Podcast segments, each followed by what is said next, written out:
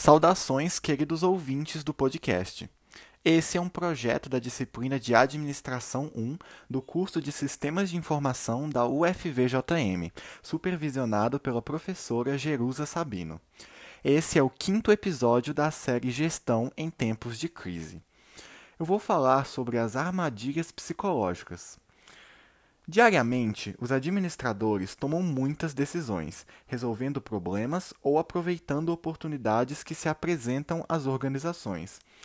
A qualidade dessas decisões vai determinar o desempenho das empresas. No entanto, tomar a decisão certa nem sempre é uma tarefa fácil. Às vezes, o contexto da tomada de decisão reveste-se de uma complexidade e de uma ambiguidade que dificultam muito o trabalho do administrador mas isso não significa que ele deve ter medo de agir. Uma indecisão é, por vezes, muito mais prejudicial para a organização do que uma má decisão. Um administrador deve estar ciente das dificuldades, mas ainda assim assumir que tomar decisões é sua principal função na organização. O processo de tomada de decisão subentende que os administradores sigam cada uma das etapas de modo totalmente racional, ou seja, pressupõe que os tomadores de decisão façam escolhas conscientes que maximizem o retorno para a organização, dentro de um conjunto de restrições específicas. Na prática, isso raramente se verifica. O modelo racional de tomada de decisão refere-se ao processo no qual os administradores tomam decisões ótimas que maximizam os resultados da organização. Dessa forma, o processo leva a uma decisão ideal, independentemente de quem a toma. Na prática, isso exige elevado grau de certeza e de confiabilidade nas informações sobre as alternativas, resultado e objetivos, o que é difícil de se verificar. Mesmo quando um administrador atribui determinadas probabilidades a eventos e resultados, são apenas estimativas que ajudam a lidar com o risco, mas não garantem uma escolha que maximize os resultados. Na realidade, o modelo de tomada de decisão racional não tem a pretensão de descrever como as decisões são tomadas, mas sim como deveriam ser tomadas. Por isso, se afirma que o modelo racional de tomada de decisão é um modelo normativo. Sua principal vantagem é ajudar os administradores a estruturar e a modelar o processo de tomada de decisão, tornando-o mais racional. Apesar da pressuposta racionalidade, existem limitações contextuais e individuais à capacidade de tomar decisões ótimas. Efetivamente, os gestores devem seguir as etapas do processo decisório e procurar tomar decisões racionais e lógicas. Contudo, o que acontece na prática é que os tomadores de decisão se desviam do processo lógico, consistente e sistemático que a racionalidade infere. Esses desvios são explicados pela teoria da racionalidade limitada, de Herbert Simon. Em 1957, Herbert Simon desenvolveu o termo racionalidade limitada, que fala da incapacidade do tomador de decisão de entender e dominar a complexidade do mundo. Mesmo em decisões programadas, aquelas tomadas com frequência e com menor risco, se faz presente a racionalidade limitada, pois fatores como tempo, informações e pessoas podem influenciar na elaboração de todas as alternativas possíveis. Nas decisões não programadas, que são mais complexas e não rotineiras, a racionalidade limitada é evidente. Racionalidade limitada é a teoria que sustenta que os gestores, ao tomar decisões, se desviam de um processo lógico e sistemático de análise, construindo modelos simplificados que apenas extraem os aspectos essenciais dos problemas. De acordo com Herbert Simon, a complexidade da situação, as restrições de tempo e de recursos e uma capacidade de processamento de informação limitada restringem a racionalidade do tomador de decisão. Sua teoria mostra que os administradores tomam decisões sobre problemas para os quais dispõem de informações inadequadas, com limitações de tempo e de recursos para coletar dados mais completos. Além disso, possuem restrições individuais de armazenamento, processamento e percepção da informação disponível. Dessa forma, sua teoria propõe que os administradores tomem as decisões mais racionais que conseguirem dentro das restrições impostas nas informações incompletas e capacidades individuais limitadas. Para Simon, na prática, o que acontece é que os administradores simplificam o modelo racional de tomada de decisão, uma vez que consideram as características essenciais do problema, mas não incluem todas as suas complexidades. No entanto, continuam a comportar-se de forma racional dentro dos limites e restrições do modelo simplificado de tomada de decisão. A teoria da racionalidade limitada apenas pretende reconhecer as restrições humanas e ambientais à tomada de decisão gerencial, descrevendo a maneira como essas decisões geralmente são tomadas.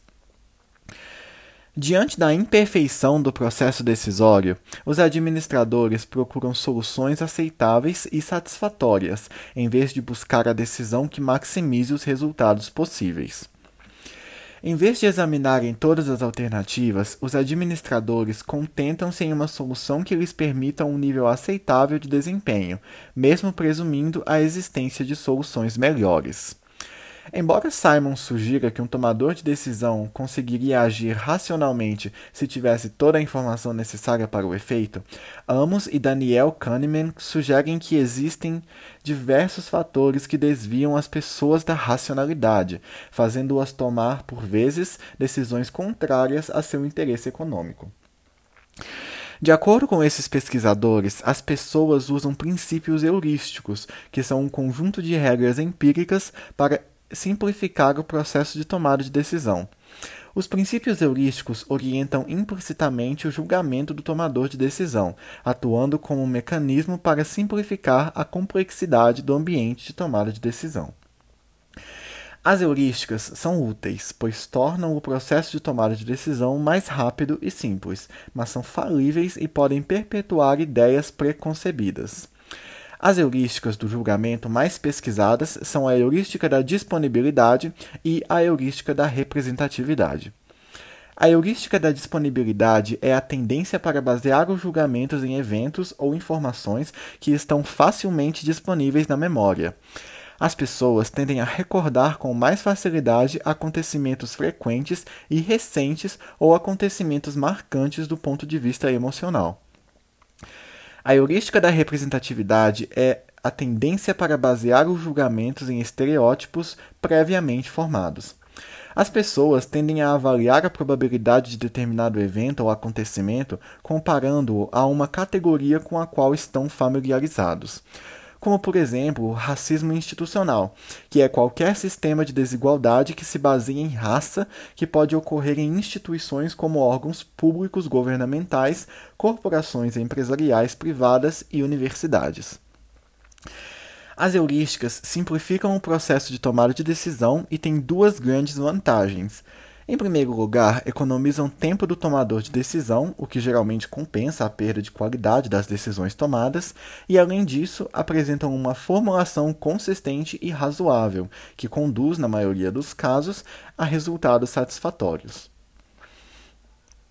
No entanto, as heurísticas produzem desvios sistemáticos no julgamento, influenciando no modo como as decisões são tomadas, e essas são chamadas de armadilhas psicológicas. Essas propriedades cognitivas são involuntárias e intuitivas, levando à perpetuação de erros na avaliação de situações e decisões. Para que a eficácia e a qualidade das decisões gerenciais melhorem, os administradores necessitam aprender a reconhecer e a evitar essas armadilhas psicológicas. Hammond e Haifa identificaram ciladas psicológicas comuns, descritas a seguir, nos processos de tomada de decisão gerencial. Bom, é, essas ciladas são a ancoragem e a tendência de ancorar o julgamento em uma informação inicial, dificultando assim o ajuste diante de informações posteriores, a perpetuação do status quo e a tendência é a tendência de favorecer alternativas que perpetuem a continuidade e evitem a mudança, também é o custo irrecuperável e também o custo irrecuperável é a tendência de fazer escolhas que justifiquem decisões passadas, mesmo que essas decisões tenham se revelado erradas. É, Tem-se também que a evidência confirmadora é a tendência de buscar informações que corroborem seu instinto ou seu ponto de vista e a evitar informações que a contradigam. A lembrança é a tendência a valorizar os acontecimentos que estão presentes na memória. O excesso de confiança é a tendência de confiar demais na precisão de suas previsões, o que pode levar a falhas no julgamento e na avaliação de decisões. Por fim, a prudência é a tendência de fazer estimativas e projeções muito seguras e conservadoras. Em um mundo cada vez mais dinâmico e complexo, no qual a tecnologia permite o acesso a uma grande quantidade de informações, mas no qual o tempo para decidir é cada vez menor, tomar decisões é um enorme desafio para os administradores.